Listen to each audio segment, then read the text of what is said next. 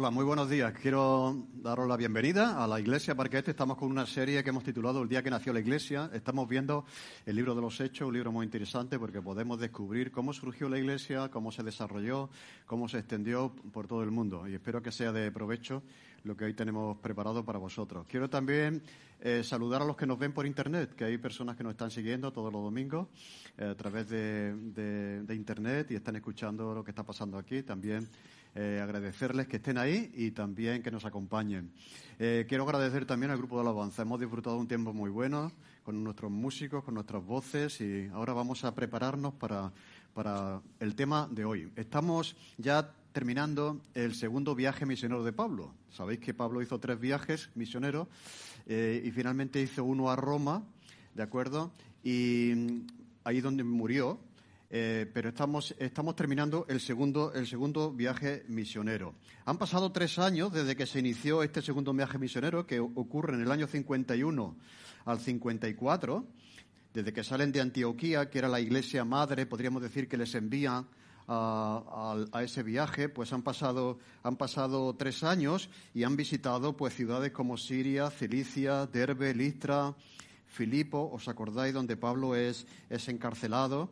Pero él estaba allí alabando a Dios por la noche y el carcelero de Filipos eh, eh, está impresionado por ese testimonio y hace una gran pregunta, ¿qué debo hacer para ser salvo? Y la respuesta fue, cree en el Señor Jesucristo y serás salvo tú y tu casa. Bien, de ahí pasan a, pasan a Tesalónica, donde son perseguidos por una turba de gente eh, que está, podríamos decir, manipulada por el sector religioso judío de la ciudad y tienen que salir corriendo para salvar su vida y llegan a, pues, a, a Berea, donde encuentran una comunidad receptiva, abierta, como no había encontrado Pablo nunca, a lo que Pablo estaba predicando y a lo que Pablo estaba diciendo. Bien, después de Berea, que también al final eh, eh, surge un altercado, pues Pablo se dirige a Atenas, que fue lo que, lo que vimos la semana pasada. Pablo se dirige a la ciudad por excelencia del pensamiento, de la cultura de aquel tiempo. Como decía, había gente de todo el mundo que iba a estudiar a, Harvard, que era, la, era Atenas. La Harvard de, aquellos tiempos estaba en Atenas y todo el mundo quería venir a, Atenas a estudiar en las universidades y seguir a los filósofos, eh, porque ahí estaba, estaba mm, el, meollo del pensamiento, de la cultura del mundo antiguo. Después de Atenas, pues Pablo va a Corinto y es lo que vamos a ver hoy. Dice el texto de Hechos 18, versículo 1 al 21. Después de estas cosas, lo que pasa ahí en Atenas, Pablo salió de Atenas y fue a Corinto. Y halló a un judío llamado Aquila, natural del Ponto, recién venido de Italia con Priscila, su mujer, por cuanto Claudio había mandado que todos los judíos saliesen de Roma. Y fue a ellos. Y como era del mismo oficio, se quedó con ellos y trabajaban juntos, pues el oficio de ellos era hacer tiendas y discutía en la sinagoga todos los días de reposo y persuadía a judíos y a griegos. Y cuando Silas y Timoteo vinieron de Macedonia, que ellos se habían quedado en Berea para cuidar a, los convertidos de esa ciudad y discipularle, cuando ellos vinieron y se encontraron de nuevo como equipo, Pablo estaba entregado por entero a la predicación de la palabra, testificando a los judíos que Jesús era el Cristo. Pero oponiéndose y blasfemando estos, les dijo, sacudiéndose los vestidos, vuestra sangre sea sobre vuestra propia cabeza. Yo limpio desde ahora, me iré a los gentiles. Y saliendo de allí se fue a la casa de uno llamado Justo, temeroso de Dios, el cual vivía junto a la sinagoga. Y Crispo, el principal de la sinagoga, creyó en el Señor con toda su casa. ¿De acuerdo? Eh, y muchos de los corintios eh, creyeron también en el Señor, eh, oían, creían y eran, oían creían y eran bautizados. Ese es el orden, ¿no? Muchos de los corintios oían, creían y eran bautizados. Versículo 9. Entonces el Señor dijo a Pablo en visión de noche, no temas, sino habla y no calles, porque yo estoy contigo y ninguno podrá, pondrá sobre ti la mano para hacerte mal, porque yo tengo mucho pueblo en esta ciudad. Y se detuvo allí un año y seis meses enseñándoles la palabra de Dios. Pero siendo Galión, Galión era, era cordobés, de aquí, este hombre era, español, era eh, de, Córdoba, era hermano de Séneca. Dice, siendo Galión procónsul de Acaya, los judíos se levantaron de común acuerdo contra Pablo y le llevaron al tribunal diciendo, este persuade a los hombres a honrar a Dios contra la ley. Y al comenzar Pablo a hablar, Galión dijo a los judíos, si fuera algún agravio o algún crimen enorme, oh judíos, conforme a derecho, yo os toleraría, pero son cuestiones religiosas, son cuestiones de opinión, son cuestiones de palabras, de nombre y de vuestra ley. Vedlo vosotros, porque yo no quiero ser juez de estas cosas. Vemos aquí el carácter tolerante de este hombre. ¿De acuerdo? Dice, eh, y los echó del tribunal, y entonces todos los griegos, apoderándose de Sóstenes, principal de la sinagoga, le golpeaban delante del tribunal, pero a Galión nada se le daba de ello. Mas Pablo, habiéndose detenido aún muchos días allí, después se despidió de los hermanos y navegó a Siria, y con él Priscila y Aquila, a los que había conocido, y, dice, y habiéndose rapado la cabeza en Cencrea porque tenía hecho voto.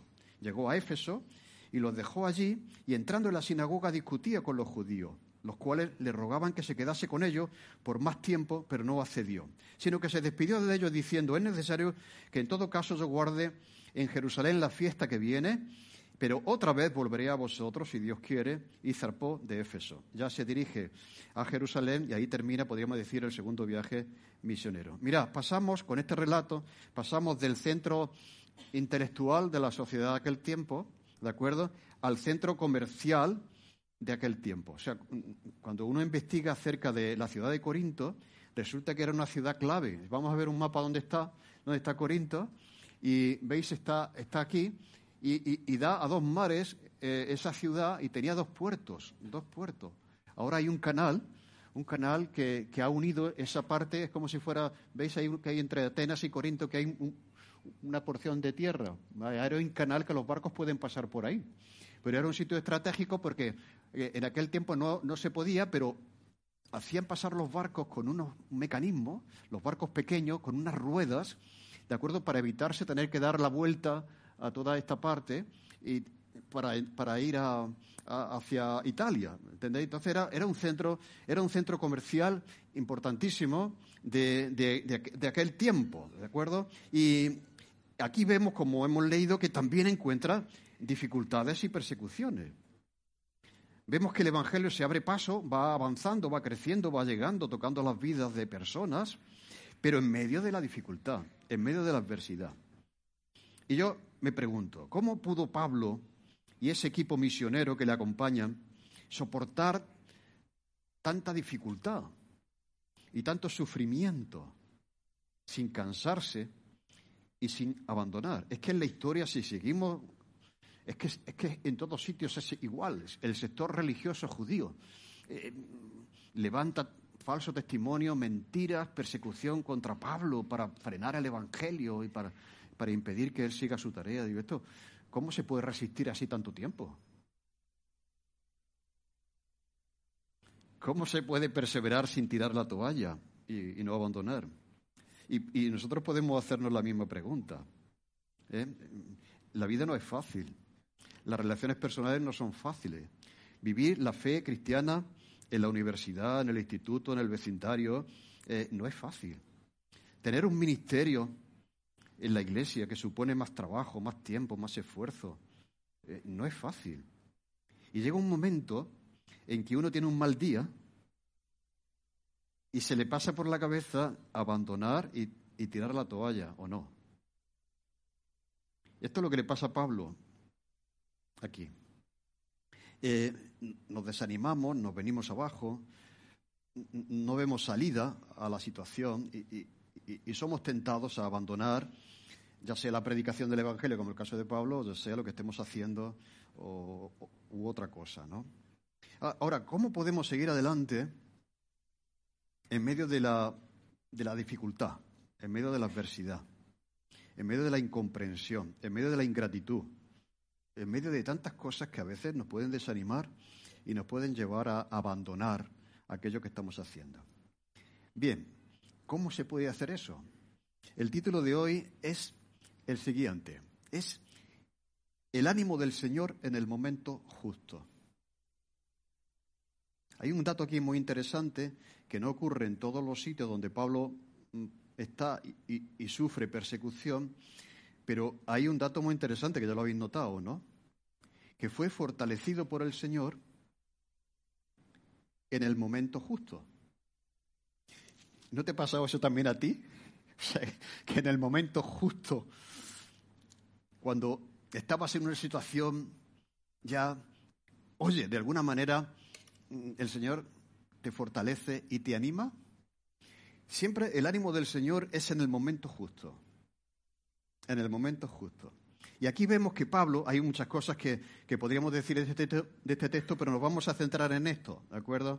En este aspecto que me parece muy interesante. Cómo Pablo eh, está en un momento, como, vamos a ver ahora, en que cuando les dice, estoy, estoy libre de, vuestra sangre sea sobre vuestra cabeza. De aquí para adelante ya no os voy a hablar más. Estoy, estoy cansado de que, de que me persigáis, de que me critiquéis. Ya lo dejo. Me voy ahora a los gentiles a ver si son más, más receptivos. ¿Me entendéis? Tiene un momento, tiene un día, un día malo, ¿eh? Como todos tenemos un momento y un día duro, un día, un día malo.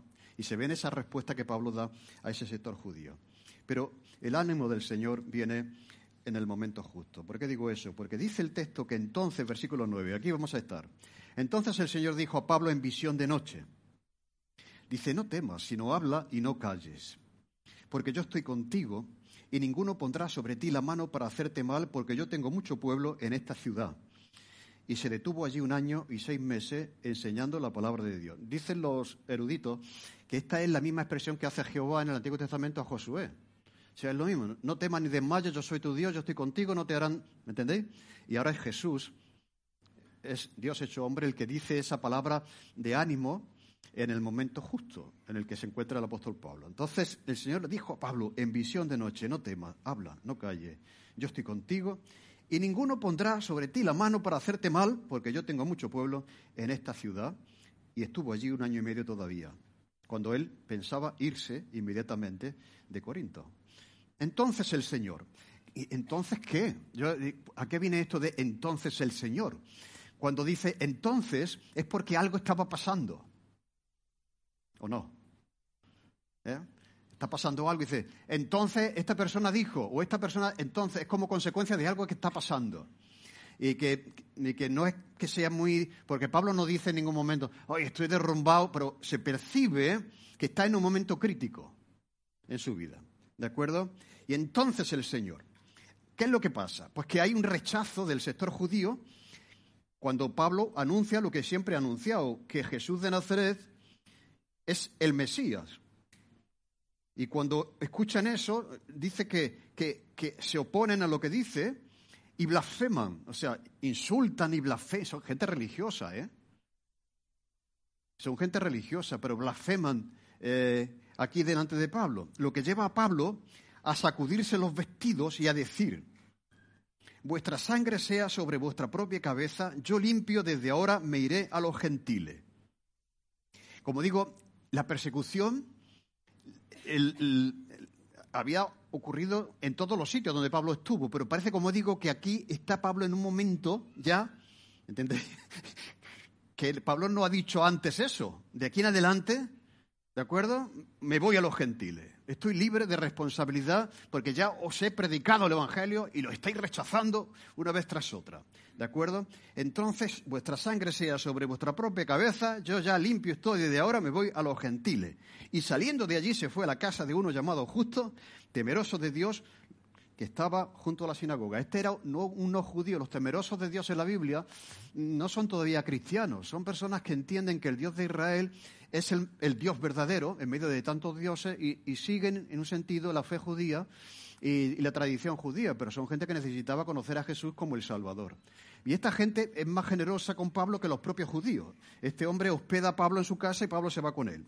¿De acuerdo? Pero por otra parte, dice el versículo anterior, y Crispo, el principal de la sinagoga, creyó en el Señor con toda su casa. Y muchos de los corintios oyeron, creían y eran bautizados. Bien, esto es bueno. Esto es bueno. No todo es malo en la vida. Hay cosas buenas que pasan y que están pasando y hay cosas malas que pasan al mismo tiempo que pasan cosas buenas.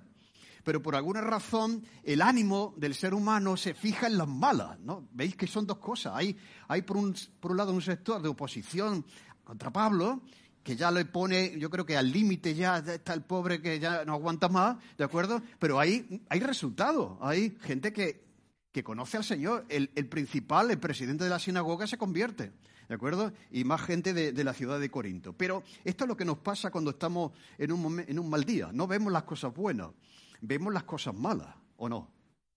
Pero hay otras cosas positivas que podríamos ver, pues no las vemos. Hay algo positivo en esto de ver gente como Pablo quería, que oía, eh, ¿de acuerdo? Y que se bautizaba, que creía y se bautizaba, es bueno, pero, pero por alguna razón eh, las malas cosas, en los días malos, predominan sobre las buenas cosas en nuestra vida. Entonces, esto es lo que está pasando. Y le dice el Señor a Pablo, eh, en visión de noche, o sea, Dios viene a él de una manera extraordinaria, ¿no? Le dice, Pablo, habla, no calle. Eh, porque yo estoy contigo. Y ninguno pondrá sobre ti la mano para hacerte mal, porque yo tengo mucho pueblo en esta ciudad. Pero le dice antes que no tema. Pablo no tema. Y entonces la pregunta es, mm, ¿qué es lo que está temiendo Pablo? Cuando el Señor le dice que no tema. Eh, el Señor viene al encuentro, es algo extraordinario, el Señor viene en el momento justo, en el día malo, en los días difíciles, y este era un día difícil para Pablo, pero yo creo que el Señor siempre lo hace. Siempre viene en el momento justo para fortalecernos y para animarnos. No lo hace todos los días, pero lo hace de vez en cuando. Lo hace de vez en cuando. Y, este era un momento especial para Pablo, y así como es un momento especial para nosotros, que nos hace recordar en una situación similar que cuando pasamos por ahí hace cinco años, de alguna manera el Señor nos animó, nos fortaleció, vino a nosotros en el momento justo, ¿o no? Estas experiencias de un encuentro con el Señor no pasa todos los días. El Señor nos llevó a los discípulos al monte de la transfiguración una vez a la semana. Los llevó una vez en la vida. Pero aquella experiencia tenía que iluminar todas las oscuridades por las que ellos iban a pasar. Y en medio de la oscuridad pueden decir, es que nosotros estamos siguiendo a un ser extraordinario. Hemos visto su gloria, ¿me entendéis? A veces quisiéramos ver apariciones de Dios y visiones y sueños y todo eso todos los días. ¿No? Pero no es así. E-, esto ocurre en el segundo viaje misionero, es la primera vez que pasa. Un poquito más adelante, al principio, Pablo quería ir en una dirección, pero el Espíritu no se lo permitió. Aquí hay una dirección de Dios, eh, la dirección que Dios quería que ellos tomasen. Pero aquí hay un encuentro personal de Dios con, Pablo, ¿de acuerdo? Y entonces, para decirle, no, no tema. Así que eh, nos dice, no estoy contigo, sigue adelante, haz lo que estás haciendo. Y, y nos viene al encuentro, para Pablo fue una visión de noche, nos dice ahí, ¿no? Que tuvo una visión de noche y para nosotros puede ser una voz interior, una conversación con alguien, algo que leemos en un libro que nos llama la atención y cambia nuestro estado de ánimo, etcétera, etcétera, etcétera. Pero Dios siempre utiliza algo para animarnos en el momento justo y para decirnos, no temas. Ya sea que estés desarrollando un ministerio, ya sea que Mm, estés en la situación en la que estés, ¿de acuerdo? En ese día malo, Dios te va a, se va a acercar a ti de alguna manera, te va a fortalecer y a decirte no te va. Mira, esta semana, esta semana he recibido un correo electrónico, un correo electrónico de, una persona que dice, buenos días, hermanos, somos una familia residente en Fuentes de Andalucía que llevamos asistiendo a vuestro culto desde hace mm, meses a través de Internet. Dice, queríamos saludaros y agradeceros vuestra tremenda labor. Nosotros llevamos mucho tiempo buscando una iglesia en la que servir, pero aquí en Fuentes no hay iglesia ni tampoco en los pueblos del alrededor. Teníamos pensado ir al culto de Parque Este, aunque sea una vez al mes, pero por recientes dificultades económicas no es posible llevarlo a cabo. Nos gustaría que nuestra hija pequeña crezca en un ambiente cristiano e intentaremos ir lo más pronto que podamos a la iglesia. En cualquier caso, nos ofrecemos para ayudaros en algo que necesitéis, eh, eh, aunque sea desde la distancia. Muchas gracias por la labor que realizáis, que el Señor os bendiga a todos y quedamos a vuestra disposición. Bien, yo le contesto a esta persona el otro día y le digo lo siguiente. Muchas gracias, José, se llama así. Eh, ah, no, esto es lo que él me dice después. Ahora, lo que yo le digo es lo siguiente. Es que él, me contesta a esta carta. Dice, que lo tengo aquí en el correo electrónico y, sabéis que va al revés de cómo de eso. Dice, yo le contesto. Dice, apreciado hermano Alberto, nos llena de alegría que te hayas puesto en contacto con nosotros, saber que estás conectado como familia con nosotros eh, y eso os ayuda, nos lleva a dar gracias al Señor por este ministerio y por la manera en que Él lo está usando. Pasaré tu nota al, tu nota al equipo de producción que se encarga de hacer posible la celebración todos los domingos. Nos gustaría muchísimo que cuando sea posible para vosotros pudierais venir toda la familia a la iglesia un domingo y conoceros personalmente. Seguro que el Señor lo hará posible pronto. Por otro, lado, os animamos a permanecer firmes en el Señor en Fuente de Andalucía, con el deseo de bendiciones y un pronto encuentro. Eh, José Miranda, pastor. Bien, y ahora me contesta al día siguiente. Muchas gracias, José. No lo vaya a creer, pero precisamente ayer tarde me llamaron para trabajar en Sevilla. Así que Dios quiere que pronto estemos allí. Dios va guiándolo todo. Felicita de mi parte al equipo que hace posible la difusión por Internet. Mi mujer y yo siempre lo comentamos, que es un trabajo hecho por profesionales, está muy bien hecho y yo creo que es de mucha bendición para acercar el Evangelio a más personas. Dios os siga usando y bendiciendo. Un fuerte abrazo.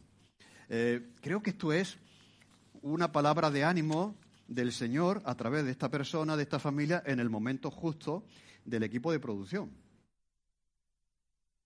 ¿Veis el bien que hace esto? ¿Veis por eso que tenemos que ser agradecidos a aquellos que están sirviendo y que nos están sirviendo? Y una persona de fuera que, no ha estado aquí eh, se ha tomado el tiempo de escribir una nota ¿no? y de expresar esto. ¿no? Y, esto anima al, al, que está dedicando esfuerzo, tiempo, sacrificio a hacer posible todo el tema de Internet y todo el tema de producción, etcétera, etcétera. Así que puede ser una visión, cosa que creo que ya no, Dios no utiliza eso porque ya Dios nos ha hablado a través de su palabra, pero puede que sea una palabra, una nota, una carta. ¿Me entendéis lo que quiero decir? Dios viene a nosotros y nos anima en lo que hacemos en el momento justo. Y nos dice, no temas, eh, no temas. Eh, mirad, cuando Pablo escribe un poco más adelante, Pablo, cuando se va de Corinto, escribe a los corintios, que son las cartas que tenemos nosotros en el Nuevo Testamento. ¿De acuerdo? Dicho sea de paso, ahora, mientras que Pablo está en Corinto, escribe primera y segunda de Tesalonicense. O sea, Pablo está haciendo una labor al mismo tiempo que está evangelizando y abriendo mm, nuevos terrenos, nuevas iglesias, no se olvida de las iglesias que ya ha abierto. Pablo ha venido ya de Filipos y de Tesalónica pero ahora aprovecha su estancia, está año y medio en Corinto, y durante ese año y medio, aparte de predicar y enseñar y hacer lo que hizo, estaba pensando en los hermanos de Tesalónica y les escribe primera y segunda de Tesalonicense. Primera y segunda de Tesalonicense se escriben en este viaje misionero cuando Pablo está en Corinto. Bien, entonces cuando él escribe más adelante y hace lo mismo, en este caso con la iglesia de Corinto, le dice lo siguiente a los creyentes allí. Estuvo entre vosotros, dice, con debilidad y con mucho temor y temblor. Eso es algo que no hubiésemos sabido, porque cuando le dice el Señor a Pablo, no temas, yo me preguntaba, ¿y qué es lo que Pablo temía? Tiene que ver con el temor. No temas. Y ahora dice Pablo, y, si, no hubiera dicho esto no lo sabríamos, pero podemos intuir. Pero ahora dice Pablo que cuando él llegó de Atenas a Corinto, estuvo entre ellos con debilidad y mucho temor y temblor. Precisamente lo que Dios le dice que no tenga, que no tema. ¿De acuerdo? Lo cual quiere decir que Dios sabe de todos nuestros temores. A lo mejor la gente no sabe que tú estás en este momento temiendo algo, teniendo miedo por algo, pero Dios lo sabe. ¿De acuerdo? Y te va a decir, no temas, yo estoy contigo. ¿De acuerdo? Entonces, eh, eso en primer lugar. Eh, Dios sabía lo que Pablo estaba temiendo, pero, pero ¿qué era lo que temía Pablo? Y yo he hecho aquí un ejercicio, un ejercicio para intentar descubrir qué era lo que Pablo temía. En primer lugar, Pablo podía estar desanimado por el poco fruto que tuvo en Atenas. Resulta que Atenas fue una de las ciudades con menos fruto eh, de todas las que visitó. Eh, ¿Me entendéis? Entonces, solamente se dice, eh, en Atenas no se formó una iglesia, se dice que quedaron algunas personas muy pocas que se convirtieron, pero no se dice que se formó una iglesia allí. Probablemente Pablo estaba desanimado por el poco éxito que había tenido en Atenas. De hecho, hay algunos comentaristas que dicen que cuando Pablo llega a Corinto, luego le dice, dice, cuando yo venía de Atenas me propuse entre vosotros no saber otra cosa que Jesucristo crucificado. O sea, en Atenas habló de los filósofos, hablé de los poetas griegos eh, para intentar predicar el Evangelio, pero me he dado cuenta algunos piensan que Pablo se equivocó en el planteamiento, pero yo no lo creo. Yo no lo creo, pero es verdad que no había fruto. ¿Por qué? Porque cuando Pablo habla de la resurrección en una, en una cultura intelectual, inteligente, muy lista, ¿cómo van a creerse eso? que el Mesías resucitó. ¿Me entendéis lo que Entonces hubo poco fruto y eso podría haber desanimado mucho a Pablo. En segundo lugar, la oposición. Dice el texto que, que los judíos se opusieron a Pablo. Nada más llegar a Corinto y llegar a la sinagoga, hay un sector judío que ataca y persigue a Pablo. Bien, otra cosa que podía hacer hacerle temer que ya que ve que esa etapa de, predicación a los judíos de las sinagogas termina y que ahora se va a dirigir, como él dice, al mundo gentil, pues eso genera un poco de miedo. O sea, yo estoy acostumbrado a ir a la sinagoga, a estar más o menos en la gente de mi cultura, ¿me entendéis? pero ahora me voy a los gentiles y esto es otro mundo, esto es otra cultura. ¿Y quién no tiene miedo? Es como el que se va a trabajar a Alemania, ¿tú? que no sabe alemán, no sabe la cultura, la comida, no tiene un poco de miedo. Pablo aquí está haciendo un cambio de estrategia del mundo judío al mundo gentil y, probablemente eso generará un poco de temor. ¿no? Ahora, ¿cómo voy a enfocar, cómo me voy a mover entre, entre los gentiles? Probablemente podría ser eso. ¿De acuerdo? Eh, pero, en cuarto lugar, otra de las razones que le podía generar eh, ese temor a Pablo es predicar en una ciudad como esta, como Corinto.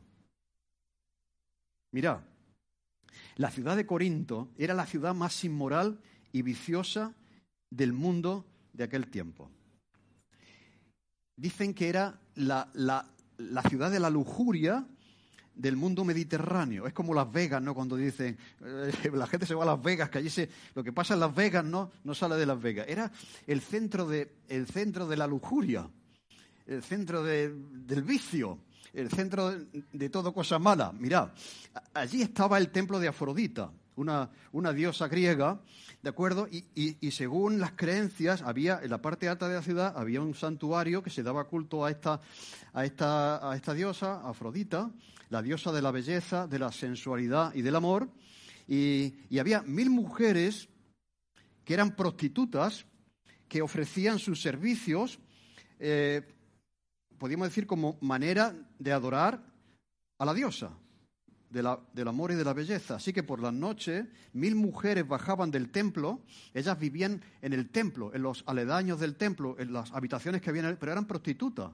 Eh, eh, prostitutas de prostitución sagrada. Era como, la prostitución era como una, una, manera de agradar a Dios, de acercarte a Dios, de, ¿entendéis? Y entonces bajaban por la noche a las calles de la ciudad de Corinto y se ofrecían, ofrecían sus servicios a los hombres. O sea, era, imaginada, ¿no? Aquello, pues, todo el mundo allí, a, Corinto. ¿De acuerdo? Eh, el mismo Pablo, cuando escribe a, la iglesia de Corinto, dice lo siguiente, lo siguiente. Dice, sabéis que cuando erais gentiles, cuando no erais creyentes, se os extraviaba llevándoos como se os llevaba a los ídolos mudos. Se está refiriendo a esta diosa. Esta diosa tenía un montón de seguidores. Hombre, si tenían sexo gratis, ¿me entendéis? Si, la prostitución es sagrada en, ofrenda a la diosa y todo eso, ¿me entendéis? Entonces, eh, eh, se os llevaba, estabais esclavizados a ídolos eh, mudos. Así que por esa ciudad tan comercial, como decía, pues pasaba gente de todo el mundo y, reinaba una corrupción de costumbre en todos los sentidos, no solamente en este ámbito sexual, sino también en el ámbito de los negocios y de la vida entera. Allí, allí donde hay mucho movimiento de gente de todo el mundo se produce este tipo de, decadencia eh, moral eh, de todo tipo. ¿De acuerdo? Así que Pablo tiene que ir ahí, a esa ciudad, a decir que hay que arrepentirse y abandonar el pecado. ¿Eh? O sea, o sea les va a decir que lo que están haciendo está mal. Eh, que esa diosa, ¿de acuerdo? Y que eso hay que abandonarlo, hay que arrepentirse, que es, el mensaje del apóstol Pablo, ¿no? Va a hablar de pecado y de arrepentimiento en la ciudad del pecado. Eso puede generar también un poco de temor. ¿De acuerdo? Porque hay que ser valiente para decir la verdad a la gente. ¿De acuerdo? Así que, mira, más adelante cuando escribe, dice lo siguiente, en 1 Corintios 6, 9 al 11, ¿no sabéis, estos son los corintios, ¿No sabéis que los injustos no heredarán el reino de Dios? No es rey, ni los fornicarios, ni los idólatras, ni los adúlteros, ni los afeminados, ni los que se echan con varones, ni los ladrones, ni los avaros, ni los borrachos, ni los maldicientes, ni los estafadores heredarán el reino de Dios. Y esto erais vosotros. esto erais vosotros. O sea, Pablo está diciendo aquí una, una relación de los pecados de la sociedad de Corinto, de la que todos ellos participaban. Y dice, esto erais vosotros. Pero ahora ya habéis sido lavados, ya habéis sido santificados, ya habéis sido justificados en el nombre del Señor Jesús y por el Espíritu de nuestro Dios. Así que mm, probablemente cuando el Señor le dice, eh, habla y no calles, el temor de Pablo tenía que ver más con, con, que, con la tentación a callarse en una ciudad como esa. ¿De acuerdo? Así que esa puede ser otra causa de temor. Pero también otra cosa que vemos cuando hemos leído el texto es que puede que a Pablo le faltara sustento económico. Dice a Pablo, lo vemos aquí por primera vez, haciendo tiendas. El oficio de Pablo era, todos los judíos y los rabinos eh, pedían a los, a los aprendices que aprendieran teología, pero al mismo tiempo un oficio. Y el apóstol Pablo construía tiendas, ¿de acuerdo? Entonces, dice que llega aquí Pablo y hace tiendas. Por lo que ha leído eh, Úrsula antes, cuando Pablo va a Filipos y se convierte en carcelero, ¿sabéis que había otra mujer allí? ¿Quién era? ¿Eh? Una mujer importante. Eh, era una, persona, podríamos decir, con recursos económicos, empresaria, vendedora de púrpura. Esta iglesia de Filipos estuvo apoyando a Pablo económicamente. En Filipenses, Pablo le dice que da gracias a Dios de que ya al fin hayan podido ayudarle. Dice, estabais solícitos, pero faltaba la oportunidad. Todo lo puedo en Cristo que me fortalece. Sé vivir con abundancia y sé vivir también en necesidad. Pero doy gracias a Dios que hayáis retomado vuestro compromiso económico conmigo para ayudarme a predicar el Evangelio. Quiere decir que la iglesia de Filipo, y Pablo escribe a los Filipos precisamente la carta de los Filipos la intención que tiene es dar gracias porque ha recibido una ofrenda de la iglesia. Entonces Pablo recibe esa ofrenda de la iglesia, eso hace posible el trabajo misionero, pero de alguna manera la iglesia de Filipos deja de enviar dinero a Pablo porque no sabe dónde está, no sabe dónde enviar el dinero. Y de, alguna manera saben que está a dónde está y le envían dinero para que él pueda seguir adelante. Mientras tanto hace tienda. Pero claro, cuando te faltan los recursos económicos, puedes temer, Oye, me he quedado sin trabajo. Oye, que, ¿me entendéis? El tema de la economía no va bien en casa. ¿De acuerdo? Y entonces, pues, pues esa podría ser otra causa de temor de Pablo, de que, le ve, bueno, que, que, se siente obligado a hacer tiendas cuando antes estaba plenamente eh, dedicado a ello. Pero dice que cuando llegan aquí el equipo misionero, ya Pablo de alguna manera tenía los recursos suficientes y ya está dedicado plenamente a la predicación del Evangelio. ¿De acuerdo? Así que esa puede ser otra razón. La economía no nos hace temer a veces, ¿no? La falta de recursos económicos nos puede llevar a temer. Pablo, no temas, eh, no calles, habla. Pero hay otros que consideran que ese temor de Pablo podría venir también de una enfermedad misteriosa que él tenía. Eh, ¿Os acordáis? En 2 Corintios capítulo 12, versículos de 7 al 9, dice Pablo que, que Dios le ha dado un aguijón en la carne, que ha rogado a Dios que se lo quite, pero que de alguna manera Dios le ha dicho, bástate mi gracia porque mi poder se perfecciona en la debilidad. Y algunos comentan que probablemente Pablo ahí tuvo una recaída en esa enfermedad misteriosa que él les dice a los corintios que tiene, ¿de acuerdo? Y, probablemente le podía llevar a temer. Otra de las razones por las que tememos muchas veces son cuestiones de salud, ¿no? Eh, tienes una enfermedad, que es una enfermedad que no se va, que está ahí, y temo, temo por mi vida o temo por mi salud. Sea lo que fuere. El Señor le dice a Pablo que no tema, que no tema. Y la pregunta para vosotros y también para mí hoy en esta mañana es, ¿qué yo, yo estoy temiendo en este momento? ¿Qué es lo que teme? ¿Qué estás temiendo? ¿Hay alguna cosa personal, física, económica, problemas en tu casa, en el trabajo, lo que sea, ¿no? Eh, y el Señor le dice, habla, habla y no calle. Sea lo que fuere que temiera el apóstol Pablo, eso le quería llevar al desánimo que lleva a callarse y a no hablar. Y el Señor lo que le dice, no, no, tienes que hacer lo que no siente hacer. ¿A que sí? emocionalmente no sentía que tenía quizás una paradita, un tiempo, después de tanta adversidad, no, no sigue hablando y no calle. Y eso es lo que hace el temor, que siempre nos paraliza un poco en lo que estamos haciendo y nos frena. ¿De acuerdo? Así que le dice el Señor que esto no te paralice, sigue hablando, no te calle. Y la razón es porque yo tengo mucho pueblo en esta ciudad. Yo creo que esta es una frase tan positiva, ¿De acuerdo? Si tú, estás, si tú estás trabajando con adolescente, un día tienes un mal día y dices, es que yo no veo frutos, que nadie me hace caso, es que estoy hablando y estás mirando el teléfono, ¿me entendéis? Toda esa cosa, ¿no? Pero el Señor te dice al oído, oye, sigue adelante que yo tengo muchos chavales aquí que, que un día van a ser líderes importantes. Tú ya se te va, se te va el desánimo. ¿A que sí? esta es una de las palabras más animosas que un predicador, un misionero, una persona que hace algo por los demás, que está en, una, en cualquier tipo de organización, lo que sea, puede recibir de Dios. O sea, no calle, habla que yo tengo mucha gente aquí que todavía no ha creído, no ha salido a la luz como parte de mi pueblo, pero están ahí.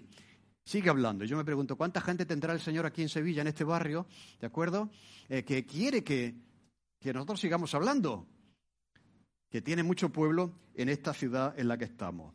Y, fijaros lo que hace esa palabra de ánimo y ese toque del Señor en el momento justo que dice que se le tuvo allí un año y seis meses, enseñándole la palabra de Dios. Mirad, un Pablo que quizás antes de ese tiempo en el Señor habría querido irse corriendo hacia Jerusalén y poner fin a su viaje misionero, por las razones que fuera que he dicho que temía, Ahora resulta que se queda eh, en la ciudad un año y seis meses. Un año y medio. Esto, fíjate, querías tirar la toalla y ahora resulta que, que llevas aquí en el ministerio, que estás haciendo eso. ¿Entendés lo que quiero decir? Mucho tiempo más.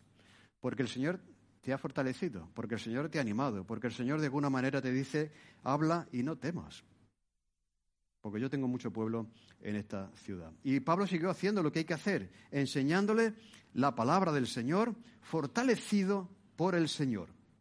Fortalecido por el Señor. Hay veces en los que una palabra humana tampoco sirve. Sirve muchas veces, ¿no? O sea, hay veces que alguien se acerca y te dice, oye, oye, qué guapo eres, te sube la moral, ¿no? o yo qué sé, o lo que sea, te dice algo positivo, algo que te anima, eso. Pero hay otras veces, amigo, que no sirve.